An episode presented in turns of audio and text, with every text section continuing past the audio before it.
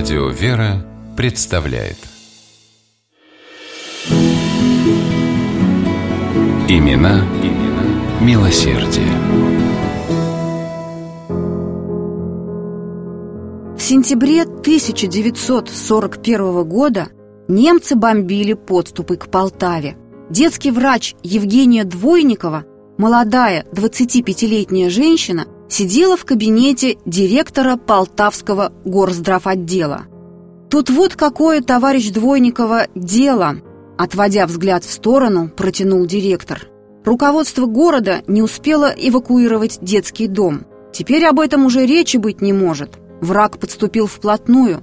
Ну а вы, педиатр, с детьми ладить умеете. Так что решено доверить вам руководство детским домом на время оккупации города. С вашего согласия, разумеется. Как же так? В город с минуты на минуту ворвутся немцы, а ей предлагают остаться, но в следующую секунду перед лицом женщины встали глаза несчастных сирот. «Я согласна», – твердо сказала Евгения.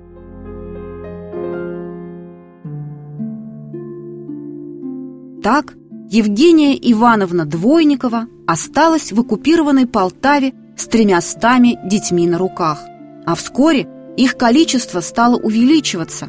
Многие родители оставляли своих чад у порога детского дома в надежде, что здесь они не умрут от голода. А между тем, заготовленные в спешке запасы провизии быстро таяли. Евгения понимала, еще день от силы два и кормить детей будет нечем. Но где же достать такое количество продуктов в оккупированном городе? Разве что у немцев. В отчаянии бросила бухгалтер детского дома, когда Двойникова пришла к ней посоветоваться. И вдруг Евгению осенило. Ну, конечно, нужно пойти к немцам и попросить помощи.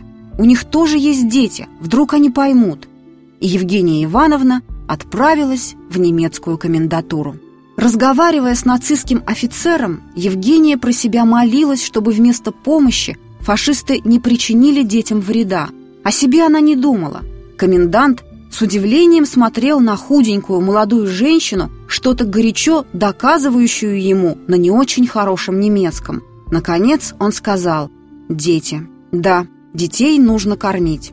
Так в детский дом стали поступать консервы, крупы, молоко, медикаменты.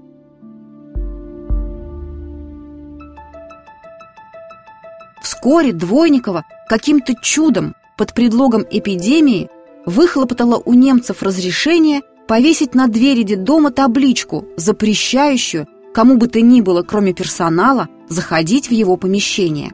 Это позволило Евгении Ивановне укрывать и спасать от неминуемой гибели десятки еврейских детей. Когда настала долгожданная победа, Евгения радовалась. За время войны не погиб ни один воспитанник, остались в живых и все 45 человек персонала. Но уже в августе 1945-го женщину вызвали в НКВД и объявили фашистской пособницей. Что же я должна была делать? Ведь на мне лежала ответственность за жизни детей, их нужно было чем-то кормить, возразила Евгения Ивановна на нелепое обвинение. Лучше бы эти дети умерли от голода, но вы бы остались честным человеком, ответили ей. Двойникову приговорили к расстрелу как врага народа. Затем приговор все-таки изменили на 10 лет лагерей. Так советская власть отблагодарила Евгению Ивановну за то, что в тяжелейшее время она сохранила детские жизни. В 1993 году Евгению Двойникову реабилитировали. Она прожила долгую жизнь и не жаловалась на то, как непросто она сложилась. Все, кто хоть немного знал эту удивительную женщину, говорили, что для нее просто не существовало плохих людей. Всех она считала хорошими и добрыми. Только так, говорила Евгения Ивановна, и можно жить счастливо.